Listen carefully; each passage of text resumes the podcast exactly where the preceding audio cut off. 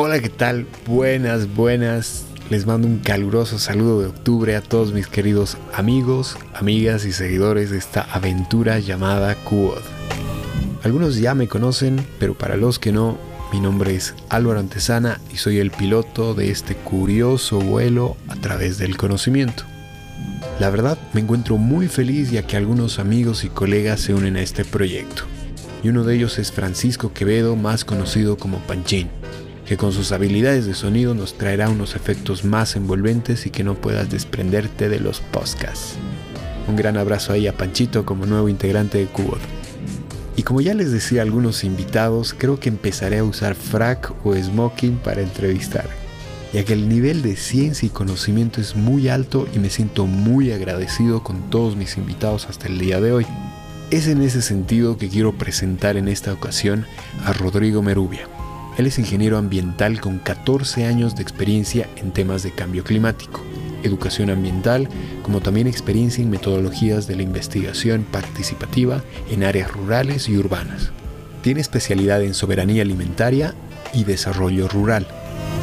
Actualmente trabaja en la Fundación Gaia Pacha y cumple la función de coordinador general y es responsable del programa Juventud Consciente, también es investigador de los proyectos en cambio climático y seguridad alimentaria. Coordina el relacionamiento interinstitucional de la Fundación y la gestión de sus diferentes actividades y proyectos. También brinda la asesoría de investigación y acción de la Fundación. Es asesor y responsable de sensibilización ambiental en proyectos con UNICEF Bolivia, 350.org, el Instituto Mexicano de Tecnología del Agua, e igualmente es docente universitario y facilitador de fotografía y activismo. Con él conversaremos respecto a qué es el cambio climático, a qué amenazas estamos expuestos, qué acuerdos ambientales existen, qué son los refugiados ambientales, esto y mucho más. Sin dar más vuelta, espero que lo disfruten.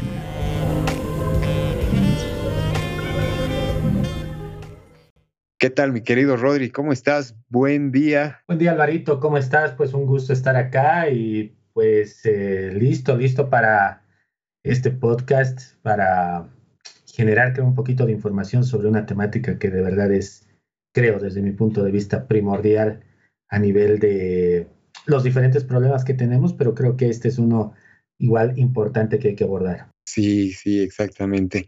Yo primeramente te agradezco por tu tiempo, por darte un espacio Creo que ya han habido algunas reuniones fallidas hace, unos, hace un tiempo, pero ahora realmente es un placer estar aquí conversando contigo. Entonces, como dice una amiga que se me queda en, la cabeza desde ahora, dale con el podcast.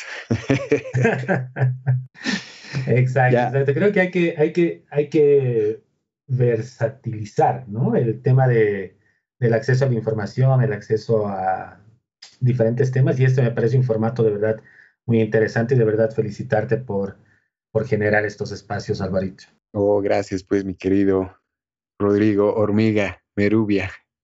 Y sí, mira, es un espacio en el que, bueno, estoy usando esta plataforma, bueno, esta plataforma de streaming pero ya he tenido algunos comentarios, por ejemplo, de personas un poco mayores que me dicen, oye, ¿y cuándo lo vas a subir al Facebook? ¿No? Entonces estoy como que, y viendo las métricas igual en los, en los resultados del, del, de los podcasts, tengo un porcentaje de mayor audiencia entre los 28, 34 y hasta 40 años. Entonces quiero como que ampliar esa, esa, esas brechas, ¿no? También como para, ya nos vamos a estar dando el tiempo, Rodri.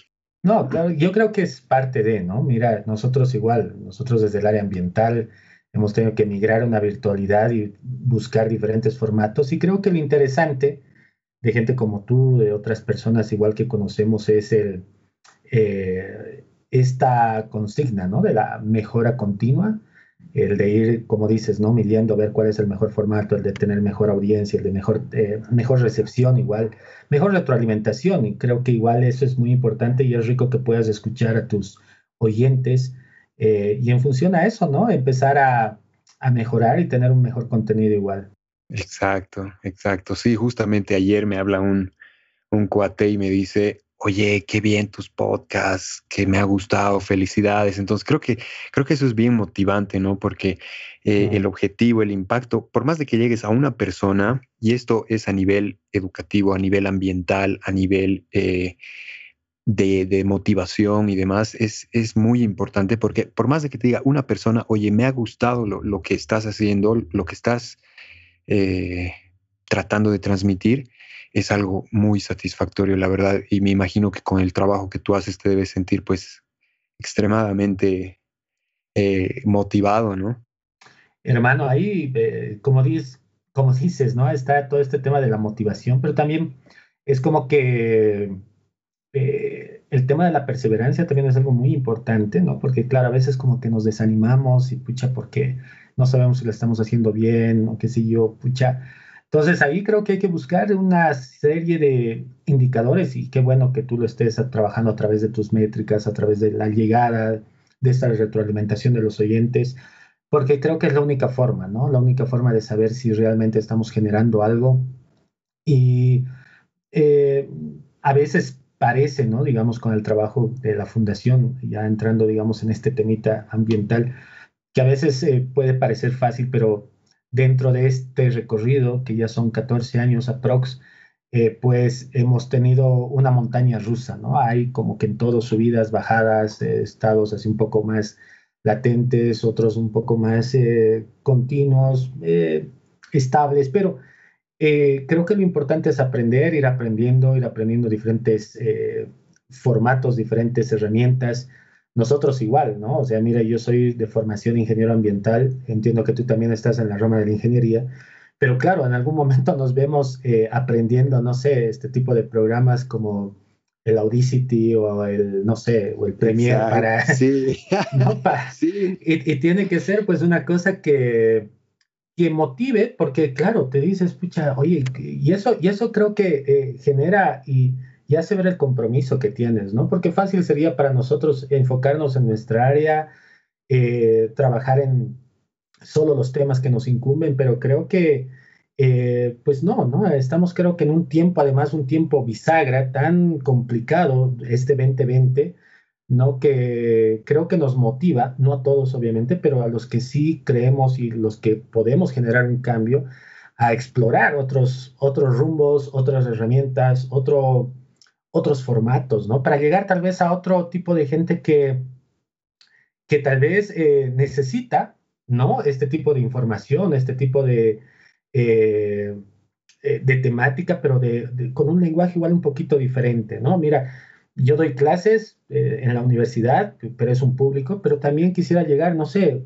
como hablamos hace un cachito, a, mi papá, digamos, ¿no? O sea, a, ese grupo etario que, que, también se interese también en el tema ambiental, que se preocupan, sí, lo comentan así en el almuerzo, qué sé yo, pero si tú puedes reforzar así mientras están en su trabajo, están manejando el auto y escucharte un podcast de este tema, pues, pucha, puede generar aunque sea el análisis, ¿no? Un ratito el de pensar un poco o el de que se convierta en un tema de almuerzo ahí. Así que es rico, es rico. A mí me gusta mucho igual ir explorando y de verdad eh, es algo que, que motivo mucho.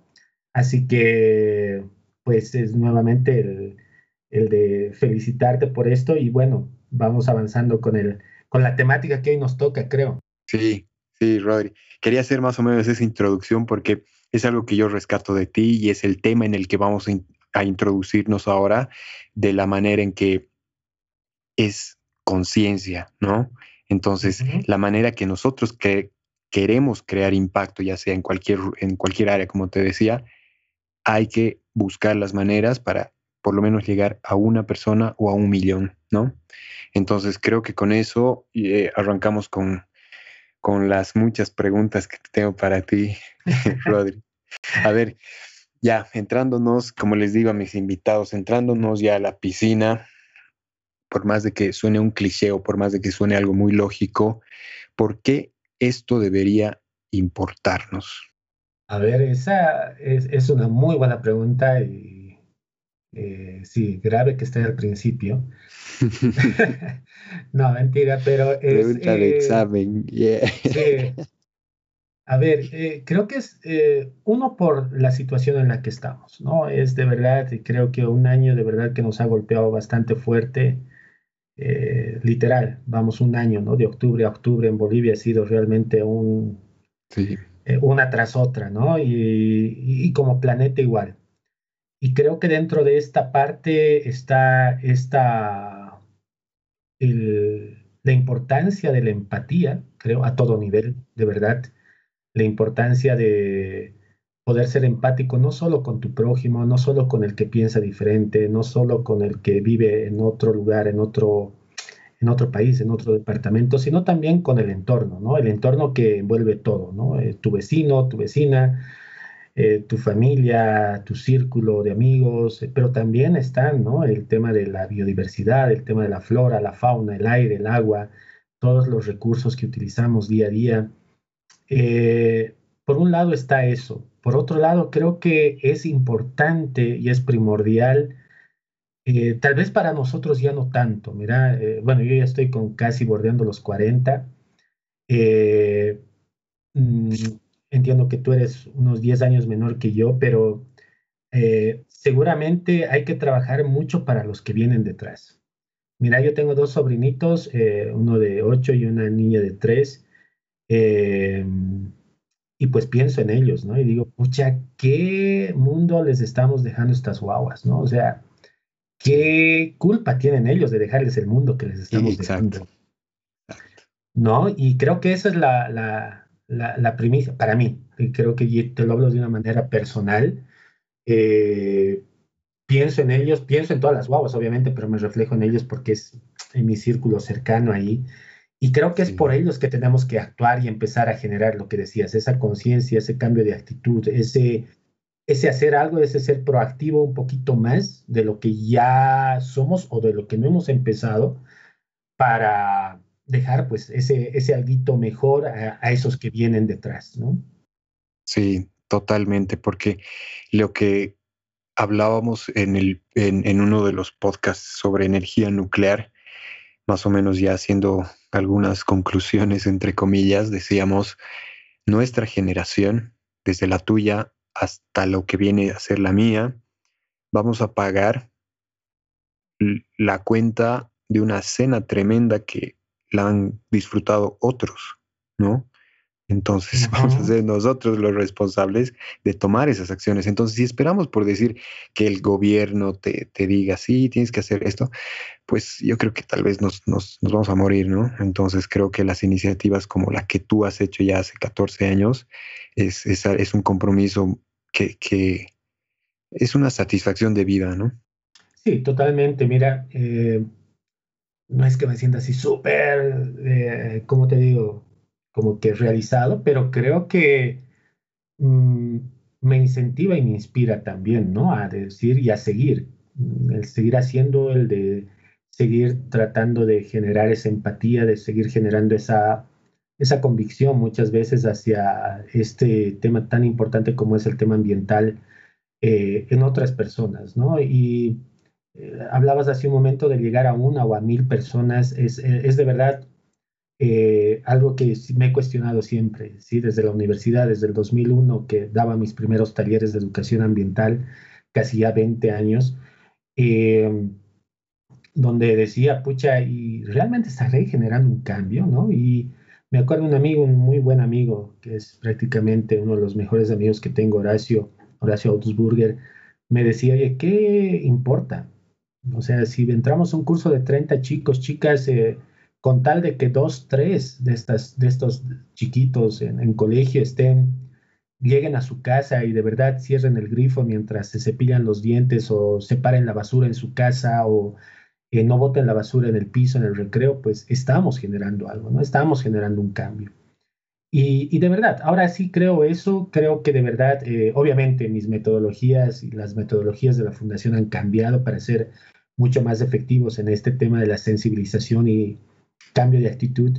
Pero eh, por otro lado, también está el tema de si no somos nosotros, ¿quiénes? ¿No? O sea, ahí es, e, ese es otro compromiso, ¿no? O sea, si no lo hacemos nosotros, ¿quiénes lo van a hacer? Así que también no hay otra, no mentira, no es que no haya otra, pero es que es como que te motiva a decir, bueno, sabes que tenemos que seguir metiéndole, porque de verdad hay tan, mm, no digo que sean pocas personas, pero hay tantos problemas, tantos temas por abordar, que de verdad, si no ponemos nuestro granito de arena nosotros, pues tal vez otros no lo hagan y esto se vaya a pique mucho más rápido de lo que pensamos, ¿no? Sí, totalmente, totalmente. Y bueno, entrando ya cada vez un poco más en este, en este tópico que hemos escogido, ¿cómo podríamos definir lo que es cambio climático? ¿Qué es el cambio climático? Mira, el cambio climático es, eh, a ver, tenemos que empezar por eh, las acciones humanas. Ya empecemos por las acciones humanas, por este cotidiano, el de andar en auto, el de salir, el de desayunar, por ejemplo, hoy en la mañana, eh, te haces ahí tu, revueltito de huevo, tu cafecito, ¿no? Entonces, todas estas acciones que nosotros realizamos así de la forma tan sencilla y cotidiana como seres humanos, pues tienen un impacto, ¿no? y un impacto que generalmente se traduce en emisiones, emisiones de unos gases que son los gases de efecto invernadero. ¿Qué son estos gases de efecto invernadero? Pues, por ejemplo, es el, el gas que sale de los escapes de los autos, o ayer, primer viernes, ¿no? Que ya se veía tanta coa en, eh, eh, perdón, ayer decía, pero bueno, el primer viernes de octubre, eh, que se hace esta coa tradicional en diferentes partes de nuestro departamento. E, ese humo, por ejemplo, también genera, es otro tipo de los gases de efecto invernadero. Eh, el tema de los gases de la digestión de los animales, ¿no? Eh, ahí eh, estos gases que, que, salen de los animales, de todos los animales, hasta de nosotros, ¿no? Lo diría vulgarmente, pero mejor no. Entonces, estos gases, pues, mm, también son considerados como gases efecto invernadero. ¿Y por qué efecto invernadero?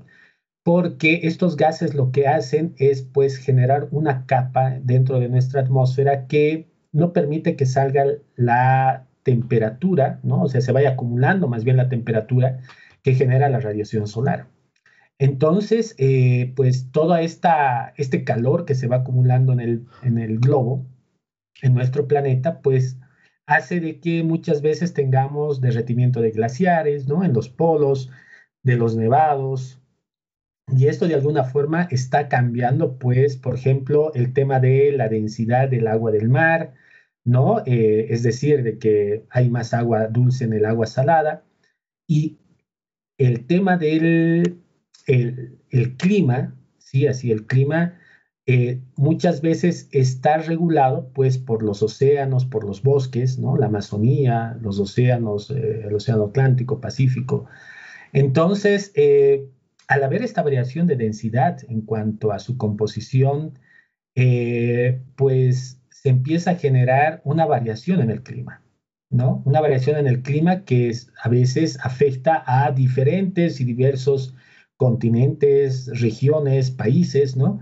Y a esto es a lo que se le llama, pues, el cambio climático, ¿no? Eh, pero eh, el cambio climático principalmente ahora, actualmente, y a eso quería llegar, es de que se da por una causa antrópica, es decir, por una causa que la generamos nosotros como seres humanos, ¿no?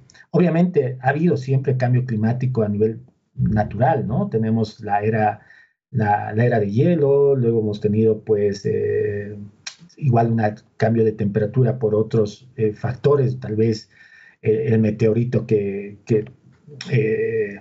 en teoría hizo desaparecer a los dinosaurios, ¿no? Entonces, esto también generó un cambio climático, pero ahora, en la actualidad, en los últimos 60, 70 años, pues está regido prácticamente por la actividad de los seres humanos.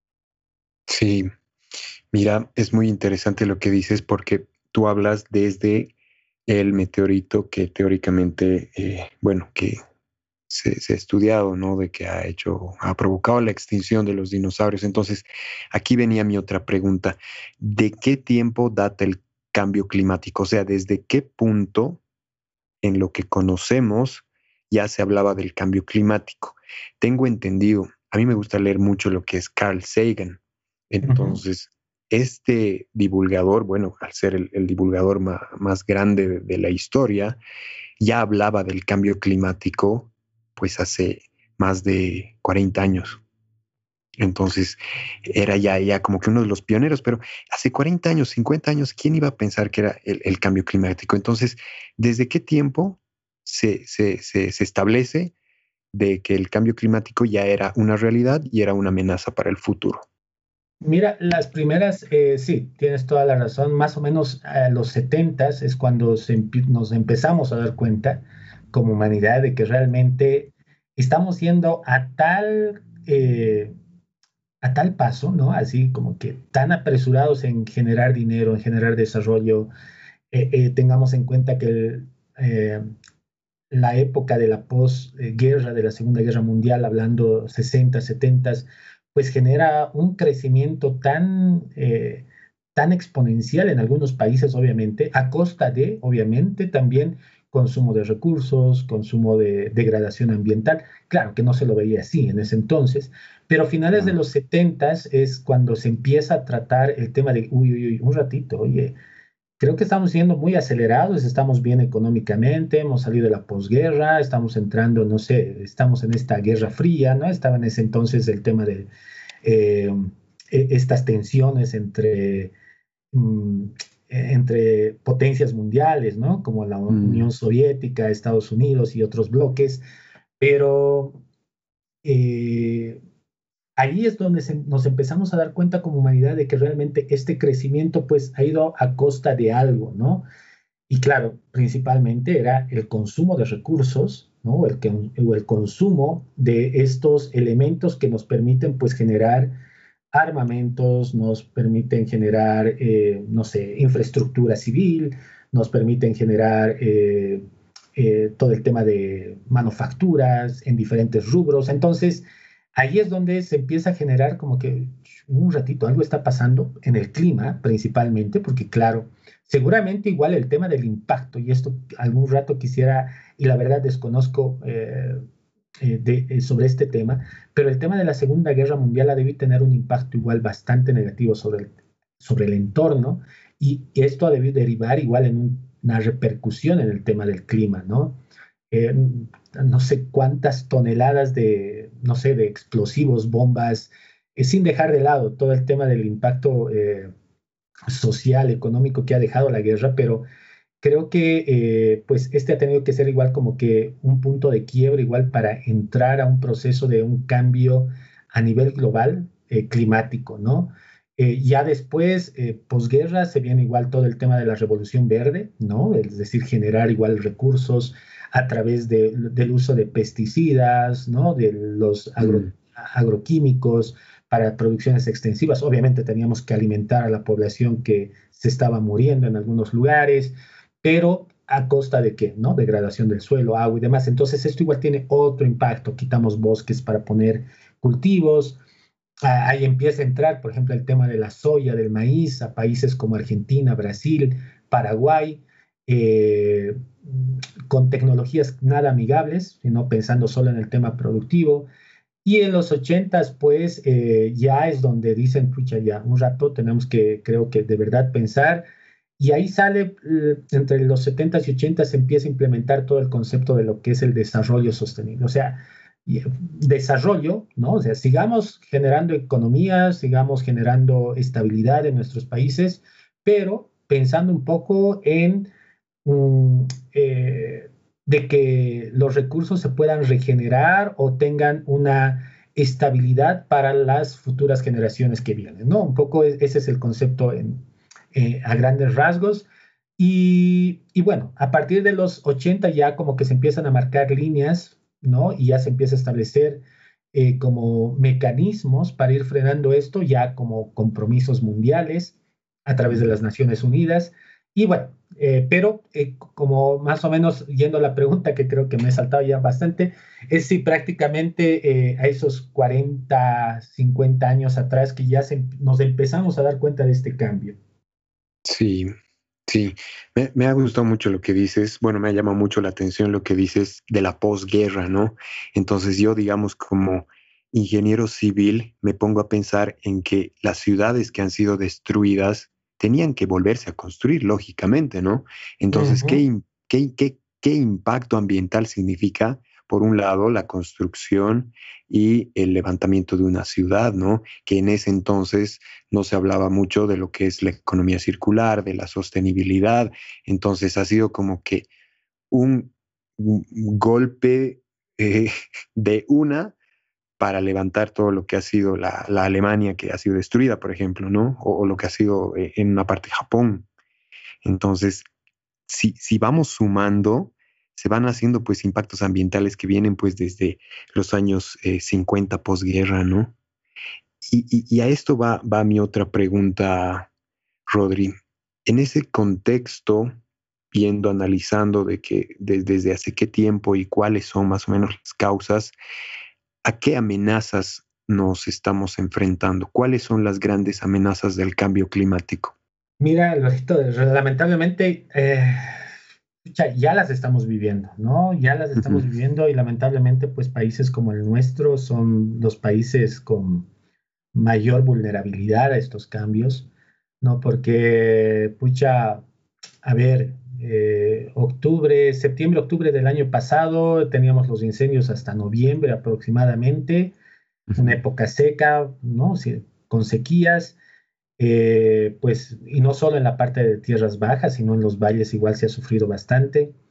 Eh, y bueno, como que se estaban recuperando de eso, más todo el tema de la recesión un poco económica que hemos tenido a fin de año por los sociales, políticos, pero hablando eh, ambientalmente, pues a un productor que se estaba recuperando de la sequía, empieza Diciembre empiezan las lluvias, y enero inundaciones, ¿no? Otra vez, entonces como que cambios así de bruscos en tan corto tiempo, pues, eh, y con una falta de, obviamente, de resiliencia por parte de, nosotros, es lo que eh, estamos viviendo en este momento, ¿no? Ahí es eh, un tema que el cambio climático está afectando principalmente a la parte productiva, a todo nivel, ¿no? Piscícola, ganadera, agropecuaria, eh, frutícola, bueno, todos los rubros principalmente. Y eh, esto pues deriva en una inseguridad alimentaria, ¿no? Que tengamos que importar alimentos, que, tenga que haber eh, problemas colaterales como el tema de la migración, desintegración familiar, el tema de la recesión económica, por otro lado, ¿no? Eh, entonces, es, es, bastante complejo el tema que eh, envuelve el cambio climático. Ese es uno. Por otro lado, tenemos que tener en cuenta de que para el tema productivo es esencial el tema del agua, ¿no? No solo para el tema del consumo, digamos, en las ciudades, pero el tema del acceso al agua va a ser otro de los problemas de verdad bastante grandes. Hay ciudades que ya se han quedado sin agua en el mundo, ¿no? Estamos hablando de Johannesburgo, por ejemplo, Sudáfrica, Ciudad del Cabo, Australia. Australia, el Cairo, Sao Paulo, que son así como que las que se ya se están preparando para quedarse sin agua en los próximos 5 o 10 años. Estamos hablando del 2025, eh, donde, y hay ciudades que de verdad, ¿no? Se, se han quedado sin agua. Entonces, eh, he, tenido la suerte de conocer, por ejemplo, Ciudad del Cabo, y claro, ellos tienen toda una política para ahorrar agua. Tú ves así todos los techos con canaletas, todos los techos con la mayoría techos verdes que puedan recibir el agua de la lluvia, por ejemplo, para que entre a un sistema pluvial y después de este se puede utilizar. Claro, ya son políticas que, claro, cambian totalmente tu percepción del agua, ¿no? Eh, eh, porque lo tienes que hacer, si no te adaptas, te mueres, así nomás. Pero hay pues países como el nuestro donde pues todavía tenemos el 40% de nuestra población que no tiene acceso a agua potable, casi el 50% que no tiene acceso a un saneamiento básico. Entonces, pensar en este tipo de políticas a nivel país pues, es casi imposible todavía, ¿no? Pero eh, está el tema del agua también ahí, el tema de la seguridad alimentaria, está el tema de salud, ¿no? Eh, por ejemplo, el tema de la, del dengue, la chikungunya, que antes eran enfermedades eh, meramente de una región, ¿no? Tierras tropicales, tierras bajas, ahora se están viendo casos hasta en La Paz, ¿no? De, dengue, de chikungunya, porque el mosquito ¿no? tiene las condiciones, obviamente, para desarrollarse y vivir pues, en, en, en óptimas condiciones en ciudades que antes pues estaban por encima de los 3.000 metros eh, sobre el nivel del mar, pero que no, pues no, ahí no llegan los mosquitos, ¿no? O este tipo de mosquito. Entonces, eh, es otro de los temas eh, que igual se tiene. el tema de las sequías es algo que de verdad nos va a afectar, de verdad nos va a afectar. todavía no estamos viendo las consecuencias de todos los incendios que han habido el año pasado. Entonces creo que son como que macro problemas, ¿no? La alimentación, salud, el tema del agua, ¿no? Que derivan en otros subproblemas más chiquititos, ¿no? Que pues bueno, sumados es, eh, es realmente bastante, bastante eh, peligroso y hay comparaciones, ¿no? Mucha, mucha, y, no es por realmente el, COVID-19, esta pandemia nos ha mostrado de que realmente eh, Mm, nos ha afectado bastante, ¿no? Y nos ha mostrado de que realmente no estamos preparados a nivel salud en, diversas partes del mundo, pero eh, el cambio climático, sí, ha tenido ya, sí, y haciendo una comparación tal vez un poco eh, mm, en cuanto a personas que han fallecido, por ejemplo, en este año, eh, pues el cambio climático se ha llevado casi 10 veces más el número de personas ¿sí? que las que se ha llevado el COVID-19, ¿no? Por estos macro problemas que, te, que, estamos mencionando ahora, ¿no? Y es algo que nos tenemos que dar cuenta. Hay problemas de verdad que los pasamos como que muy superficialmente y que también hay que entender de que no tienen pues este poder mediático como ha tenido el COVID-19, ¿no? El COVID-19 realmente ha tenido pero un marketing impresionante, ¿no? Y es por eso que se ha generado también todo este tema del seguimiento, de todo el tema de, eh, no, sé, no sé si llamarle histeria, pero mundial, ¿no? Que si de la misma forma... Paranoia también, ¿no? Claro, y si, si de la misma forma abordaríamos, por ejemplo, el tema del cambio climático a nivel mediático, eh, pues te aseguro que frenamos el cambio climático igual en un año, ¿no? O sea, no, no, es uno poco optimista, pero eh, habría que, claro, plantear seguramente acciones mucho más concretas, mucho más eh, mm, efectivas. Pero bueno, ahí están estos macro problemas que creo que son las amenazas que son latentes y que van a encrudecer mucho más con el pasar de los años si es que no actuamos ahora. Sí, sí, algo que dices sobre el, sobre el COVID, ¿no? O sea, esta situación nos ha enseñado de que los cambios, incluso los cambios bruscos, son posibles. De que un viernes tú estés con tus amigos, yendo a tomar algo, yendo a comer algo con tu familia, ha cambiado totalmente a que estés en tu casa eh, pasando, tomándote una cerveza por videollamada que ya no salgas al banco cuando, cuando quieres, que ya no puedas entrar al supermercado cuando quieres. Entonces creo que ahí es, es me, ha gustado eso que dices, porque el cambio que, que, puede haber, aunque por más drástico que sea, es posible. Y, creo que si eso lo, lo implementamos, o sea, el, la estrategia de impacto como ha sido COVID-19 para el cambio climático, para la deforestación, para eh, la amenaza de, las de la flora, de la fauna, etcétera, yo creo que siguiendo ese patrón puede ser algo muy posible, ¿no?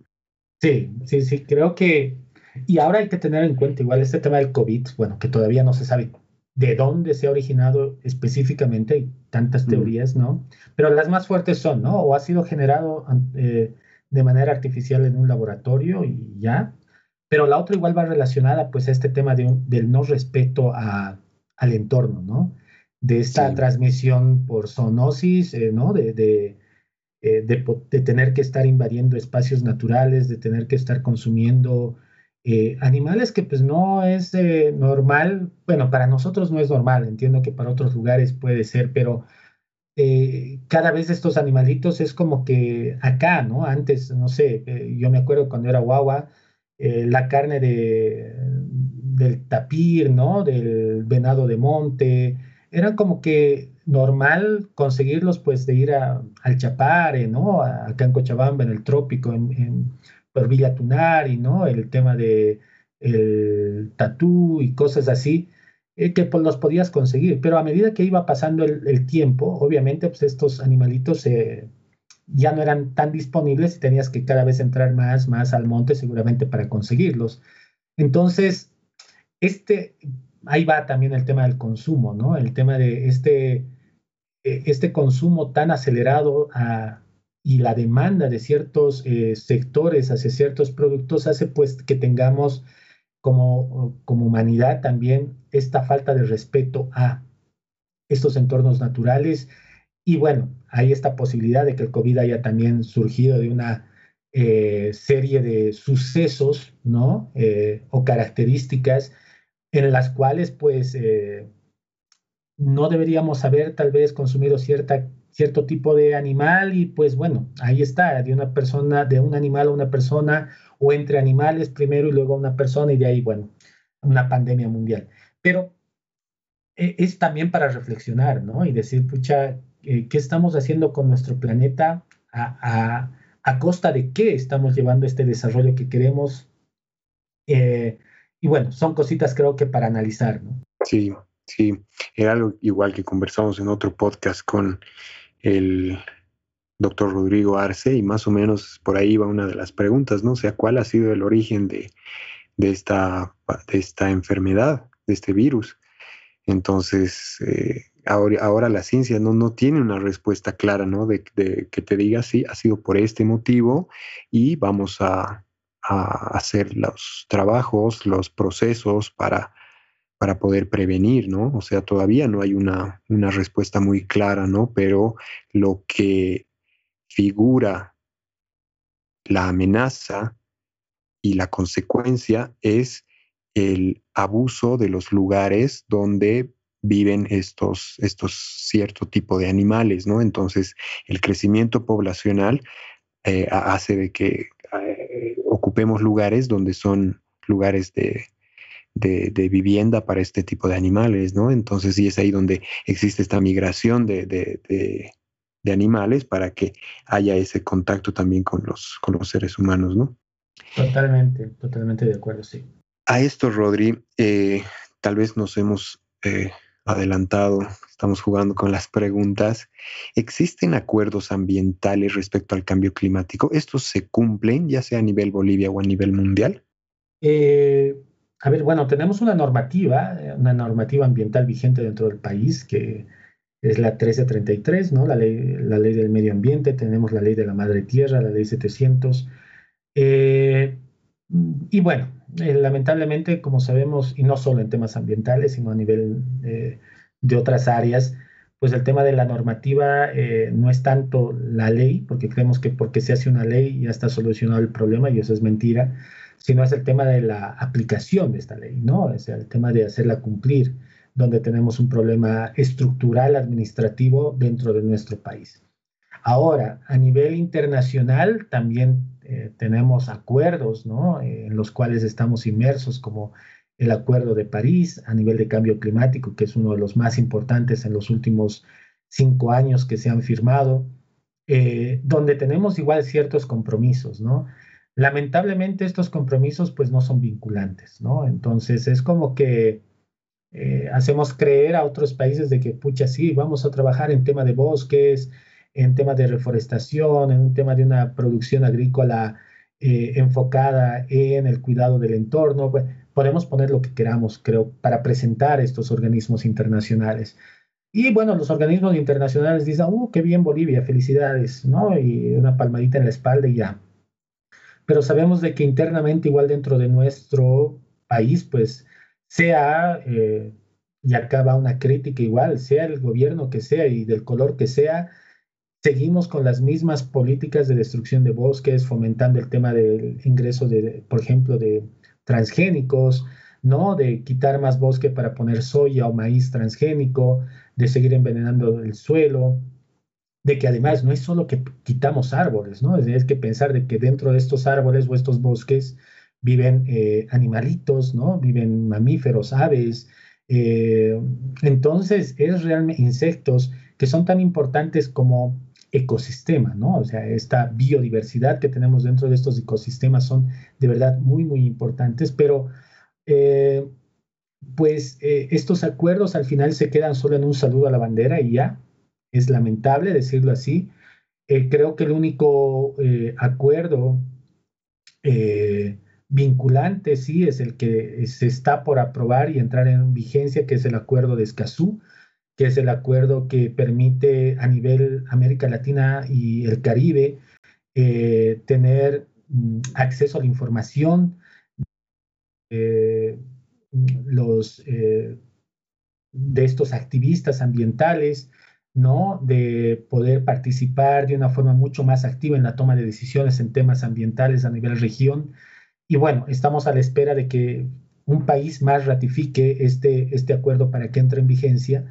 Y, pero después los otros acuerdos, lamentablemente, es como que presentas informes anuales y tú puedes maquillarlos como quieras y después eh, internamente pues haces otra cosa, ¿no? Entonces, ahí está, esa es un poco la parte crítica de este tema de los acuerdos. Eh, Obviamente te puede servir, sí, como una parte mediática de presión social, de presión internacional, pero más allá de eso, eh, estamos viendo de que no, no tiene mucho efecto, ¿no? Y creo que deberíamos más bien trabajar en hacer cumplir las leyes nacionales, ¿no? De que, por ejemplo, la sociedad civil tenga mucha más eh, eh, coacción en términos de poder exigir y de ser estos mm, este ente que pueda trabajar en eh, el cumplimiento, ¿no? O el exigir el cumplimiento de este tipo de normativa, de que se conozca primero qué normativa tenemos, eh, y bueno, y empezar a, eh, en esto, ¿no? En, en, los protocolos de, del cumplimiento de este tipo de normativa. Ahora, como te digo, no quiero desmerecer lo que se hace a nivel internacional, pero pues pasa lo que te he explicado hace un momento, pero que también puede servir como un motivo de este seguimiento y esta presión que se puede hacer a nivel internacional. Así es.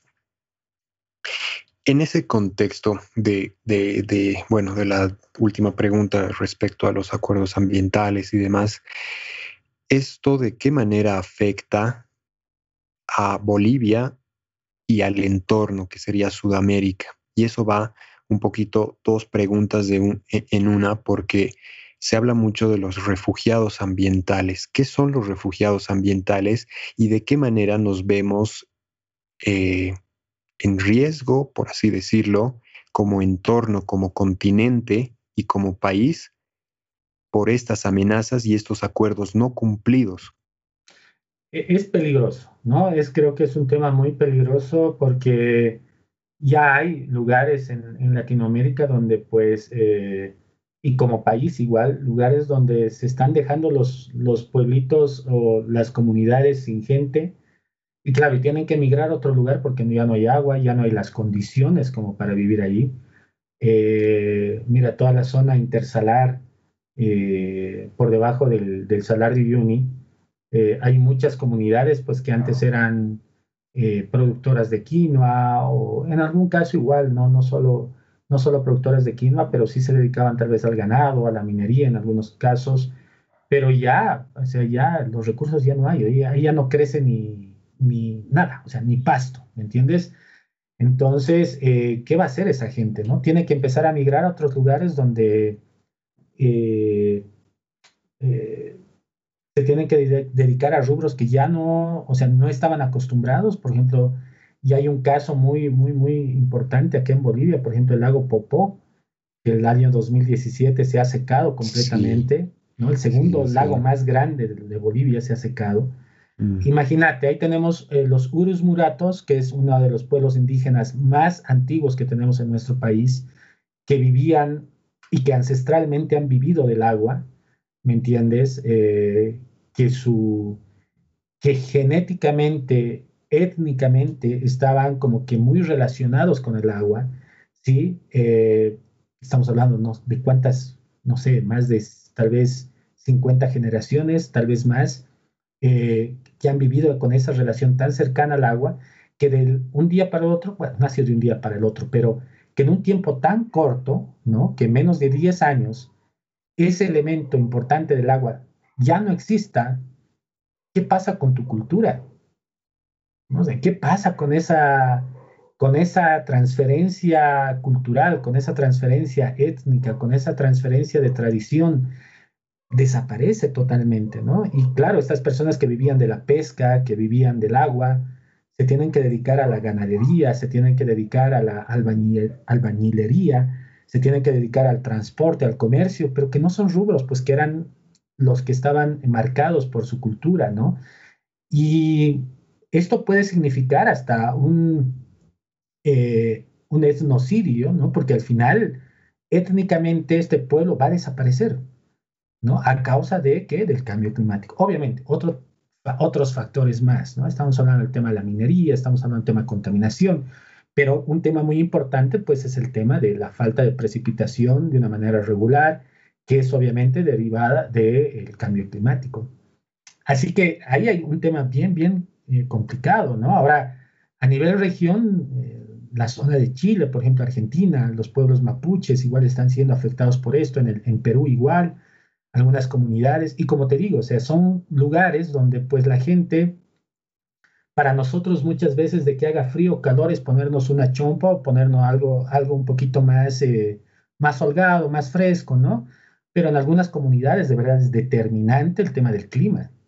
Entonces, eh, y generalmente pues el clima afecta a los más vulnerables, como decíamos, y claro, esta vulnerabilidad hace de que eh, se ponga en riesgo muchas veces todas estas características eh, sociales, ¿no? Que pueden derivar muchas veces en esta migración eh, forzada, porque no es que migras porque quieres, ¿no? O sea, tiene que haber algo de verdad que, que te afecte bastante para tener que migrar.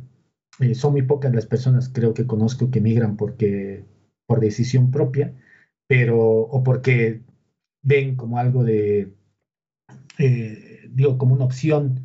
O de eh, necesidad también. Exacto, ¿no? Eh, entonces, ahí, ahí va el tema de, la migración y bueno, hay casos igual a nivel mundial que ya son mucho más extremos, ¿no? O sea, imagínate islas en la parte de Oceanía que están desapareciendo por el tema del nivel del mar, ¿no? O sea, la subida del nivel del mar. Y de verdad, hay países que ya están pensando en comprar lugares en otros países para llevar a su país. O sea, imagínate quedarte sin tierra donde, o sea, una cosa es ya, pucha, bueno, esta zona no es productiva, me voy a otro lugarcito, pero no sé, alguna otra ciudad más grande y ahí, bueno.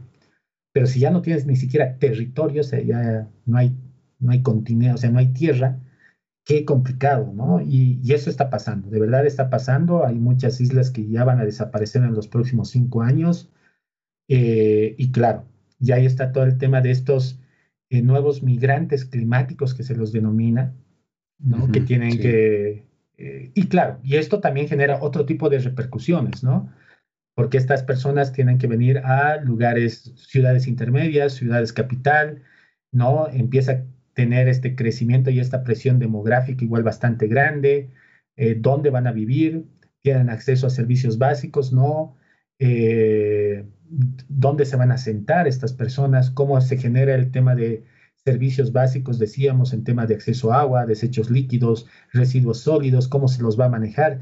Entonces, ahí viene pues también todo un tema de la no planificación, creo, de, muchas de nuestras ciudades. Generalmente se da no solo por un tema climático, generalmente en nuestro país creo que va relacionado al tema económico, pero algunos sí van de la mano pues de algún efecto que eh, de algún evento climático que ha podido afectar a alguna de, estas comunidades que tienen que desplazarse, ¿no? Entonces, es eh, igual otro tema para analizarlo, creo, para ir pensando. Eh, y bueno, con todas estas, eh, tal vez, líneas de problemas que se van generando a causa de este tema macro que es el cambio climático. Sí, sí, mira, esta pregunta me nace porque justo el otro día conversando con una amiga me dice, ¿tú has escuchado de los refugiados ambientales? Entonces yo había escuchado muy poco, pero después me pasó un artículo y el cual hablaba de los eh, de estos migrantes ambientales que tú dices, pero de los que van a migrar por todo el mundo provenientes de China. porque bien sabemos que China en este momento tiene aproximadamente el 20% de la población mundial y es el primer país más contaminante o, más generador de gases de efecto invernadero. Entonces, ellos mismos también se están eh, intoxicando y que algún momento van a tener que salir de esa intoxicación y van a tener que emigrar a todo el mundo. Entonces, imagínate cuál va a ser el impacto, el desequilibrio hasta sistémico, ¿no? En los países, tanto desde políticas públicas, medioambientales, urbanismo, planificación, etcétera, que, va, que va a generar este tipo de, de situaciones, ¿no? Entonces, uno no, no se pone a pensar hasta que empieza a leer, hasta que empieza a escuchar y dice, esto está, esto está jodido, ¿no? Entonces... Sí, sí, sí, no, y, creo que lo hemos vivido, ¿no? O sea, ya en chiquitito, ¿no? Eh, no, no nos olvidemos de que el tema de la industria china, ¿no? Y estos consorcios chinos a nivel Latinoamérica ya están, ya están posicionados, o estaban tal vez con mucho más fuerza hace unos dos, tres años, pero por ejemplo, o sea, acá teníamos una población, o sea, y no tengo nada contra los chinos por si acaso, es solo para tomar esta, esta partecita. Yo conozco gente china que es de verdad igual muy, muy, muy, muy buena y no es Son brillantes, ¿no? Sí, pero por ejemplo acá muchas de las eh, de estos usos y costumbres que pues vienen de otros lugares, ¿no? Como que el tema de la alimentación, el tema de eh, sí. Eh, el tema, como dices, de mm, de esta convivencia ¿no? social es bien complicada. Eh, te podría contar ahorita mm, cosas que hemos visto, por ejemplo, en algunos campamentos, ¿no? De denuncia de gente, mm. de, por ejemplo, la doble carretera eh, Cochabamba-Oruro, ¿no? Ahí arriba en la zona de Tirá, qué cosas pasaban con esta población, eh, con los animalitos, por ejemplo, lo que ha pasado igual con el tema de los jaguares en, en tierras bajas, ¿no? También por, por empresas chinas.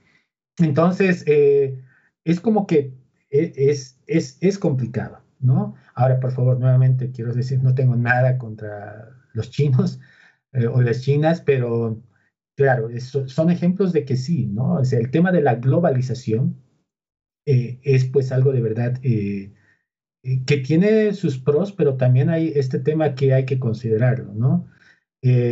ahora, de que más adelante, pues esta población que en un país igual ya por temas de una calidad ambiental tengan que empezar a salir de su, de su punto de origen, pues eh, ojalá no pase. Digo, ojalá, ojalá eh, no tengamos que, digamos, eh, migrar, porque digamos, y esto no creo que solo pase en China, ¿no? Imagínate qué va a pasar en Cochabamba dentro de cinco años si es que seguimos así, ¿no? Con esta tasa de deforestación urbana, con un aumento de la cantidad de autos, pues el aire va a ser irrespirable en nuestra, en nuestra ciudad, ¿no? Entonces, ahí vamos, pucha, las personas mayores, niños, van a tener que salir de Cochabamba a otros lugares porque esto ya no va a ser, pues, sanamente habitable. Así que esperemos que no pase, pero de verdad yo todavía tengo ahí una luz de esperanza en, en que algo, algo bueno de esta, de esta pandemia tenemos que sacar, de esta nueva reactivación. Eh, tiene que ser una reactivación un poquito más justa, más sostenible, ¿no? Y bueno, a ver, pensando en esto del futuro también. Sí, sí, porque mira, ya pensando en un escenario post-COVID, se vienen demasiados desafíos, ¿no? Tanto a nivel eh, país, a nivel regional como a nivel mundial, ¿no? Evidentemente es una crisis económica, una crisis social, una crisis hasta eh, ambiental, ¿no? Entonces, en ese, en ese contexto, en ese escenario post-COVID, y tú como especialista y como eh, con tanta experiencia en, en tu organización, va a existir financiamiento, inversión para la protección del medio ambiente, eh, protección de la flora, la fauna, seguridad alimentaria, métodos sostenibles, agua. ¿Va a existir? Mira, espero que sí. De verdad, yo tengo, yo tengo la esperanza de que sí tiene que haber. Eh, está complicado. No, no digo que sea algo de verdad sencillo. Eh, creo que el tema de la, reactivación económica a nivel país y a nivel región es una de las prioridades ¿no? que se está marcando como agenda para el 2021.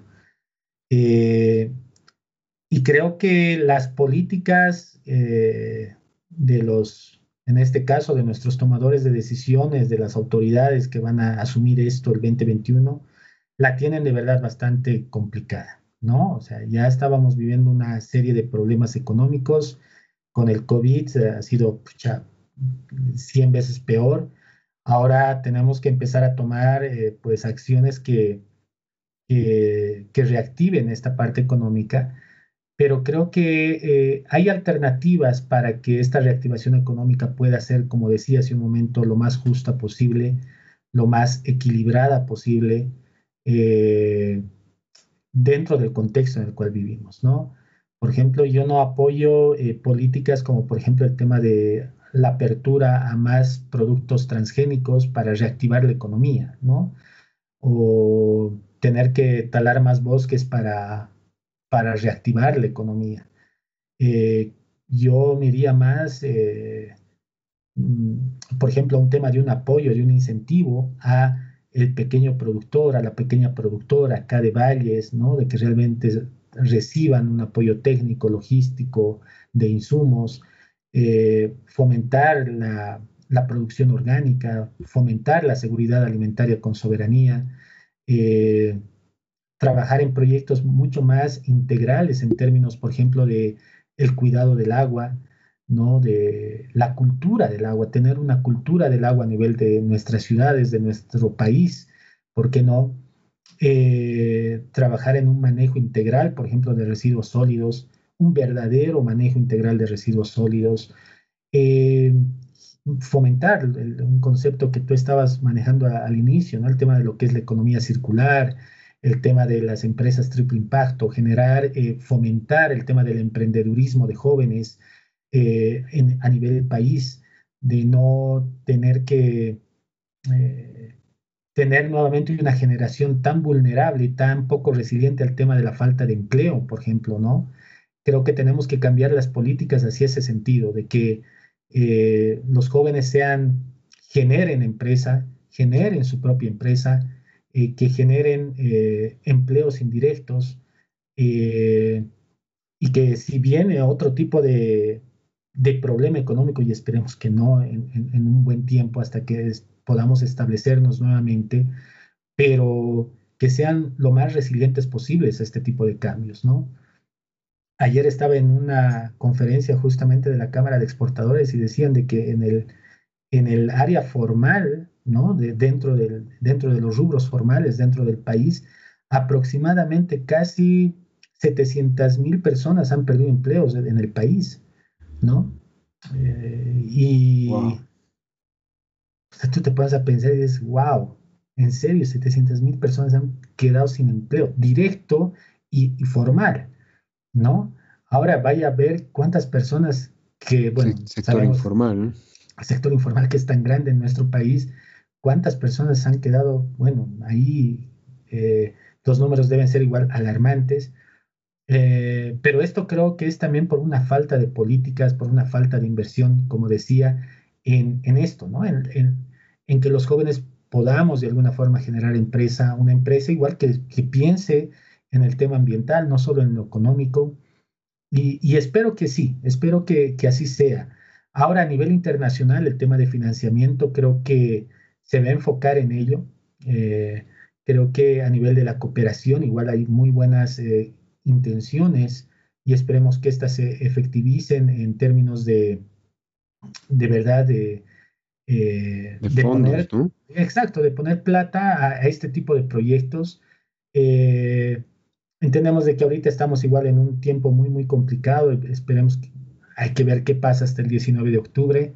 y bueno, pero creo, creo que hay una gran parte tanto de la sociedad civil, el tema de algunas, eh, eh, como te digo, tal vez mm, personalidades o personas jurídicas a nivel político, no solo del país, sino a nivel eh, región igual, empresas que están pensando y que están analizando el tema de la sostenibilidad como un punto a favor, ¿no? Ya no verlo como algo, pucha, gasto, no, sino de verdad como un tema de en lo que se puede invertir, en lo que se pueda eh, fomentar, en lo que se pueda facilitar este tipo de acciones. Y bueno, eh, yo creo que, que sí, hay que, hay que seguir por eso fomentando, dando estos espacios de discusión, de análisis de las posibilidades que puedan haber también.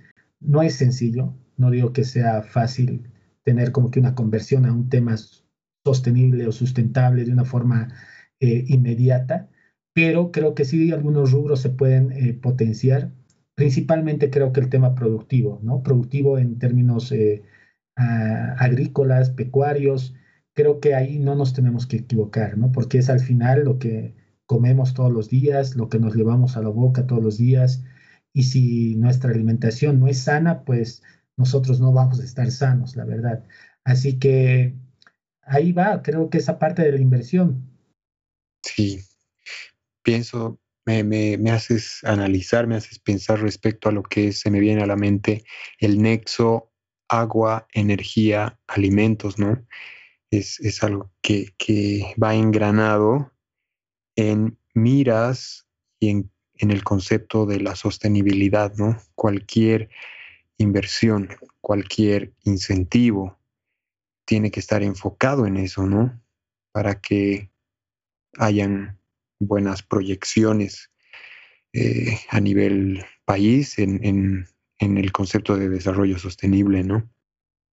Totalmente, Totalmente, Alvarito. Creo que es algo que hay que ir pensando, hay que ir fomentando, eh, hay que ir socializando, creo, ¿no? Que es lo más importante para que, por ejemplo, como Bolivia, estamos, eh, estamos a pasitos de, a días de, emitir nuestro voto y pues también tenemos que empezar a exigir a estas autoridades, ¿no? Yo no me voy y no voy a decir hacia qué línea, pero como como votantes creo que tenemos un poder muy importante, ¿no? Eh, realmente ahí también tenemos que preguntarnos qué eh, candidato está ofreciendo realmente algo que nos pueda importar a nivel ambiental, ¿no? ¿Quiénes de verdad están tomando dentro de sus políticas de desarrollo, planes de desarrollo, eh, pues el tema ambiental de una forma seria?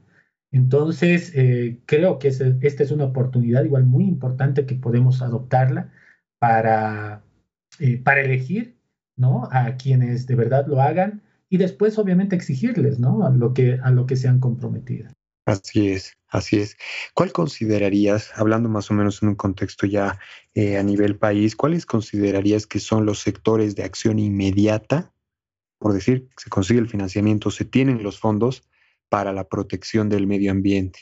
Creo que principalmente sería el tema de bosques, áreas protegidas, fomentar el tema del ecoturismo, fomentar el tema de la producción ecológica a nivel eh, agrícola, a nivel pecuario.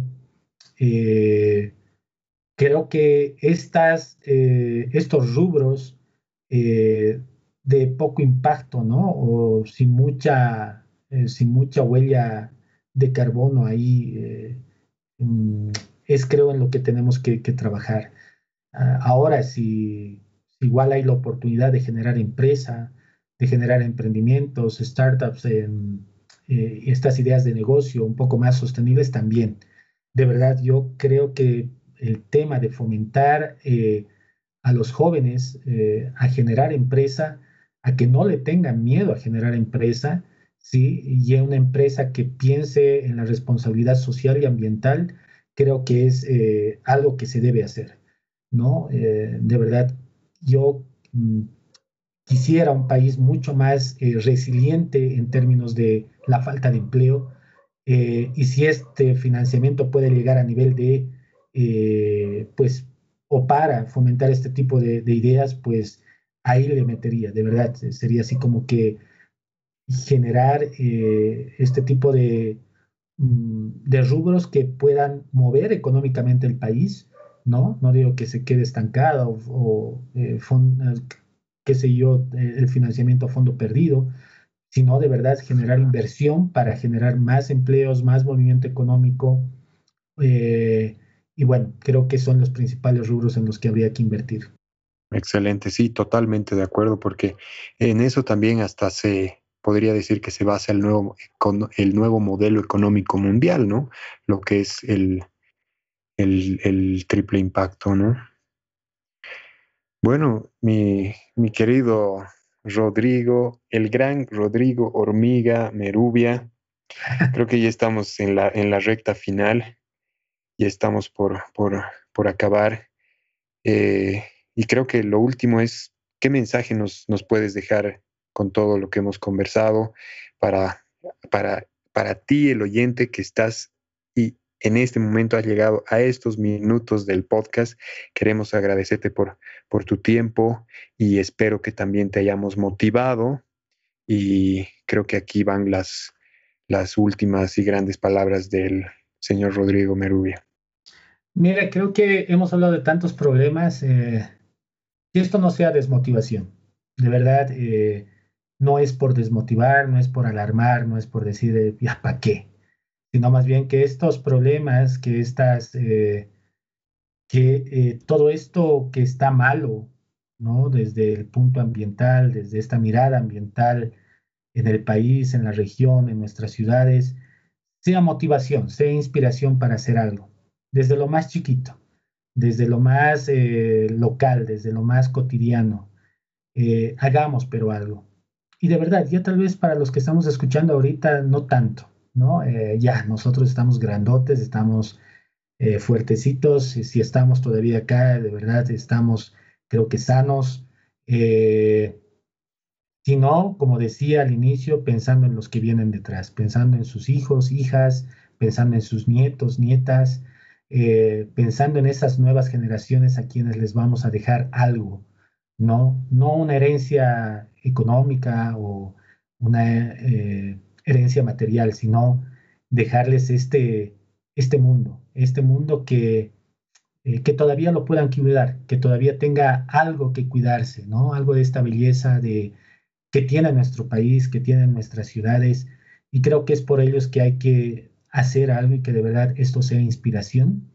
Y de verdad, Alvarito, agradecerte por el espacio, agradecerte por generar estos espacios de información alternativos. Y bueno, cuando gustes, hermano, estamos aquí para, para colaborarte. Y para mí ha sido un placer poder conversar estos minutos eh, contigo y bueno, eh, cuando gustes. No, pues mi, mi querido Rodri, yo soy el agradecido por tu tiempo por tu conocimiento, por toda la experiencia que nos has podido compartir, tus, tus, eh, tu ciencia, y es más o menos en lo que se basa este programa, esta, esta curiosa aventura llamada QOD. ya pronto yo creo que vamos a estar compartiendo con unas cervezas y vamos a seguir hablando de los problemas del mundo. Ojalá que sí, así sea, Alvarito, de verdad, con gusto cuando, cuando podamos, ahí ya lo hacemos de manera presencial y de verdad felicitarte, felicitarte a ti, al emprendimiento que estás generando. Eh, nos parece ideal y sí, ahí hay que eh, todavía ponerle un poquito más de, ganas, eh, un poquito más de, de esta perseverancia para poder generar este cambio que queremos ver, ¿no? Y estas alternativas pues son ese, creo, esa característica que puede marcar la diferencia entre hacer o no hacer algo, ¿no? Así que muchas gracias por la invitación.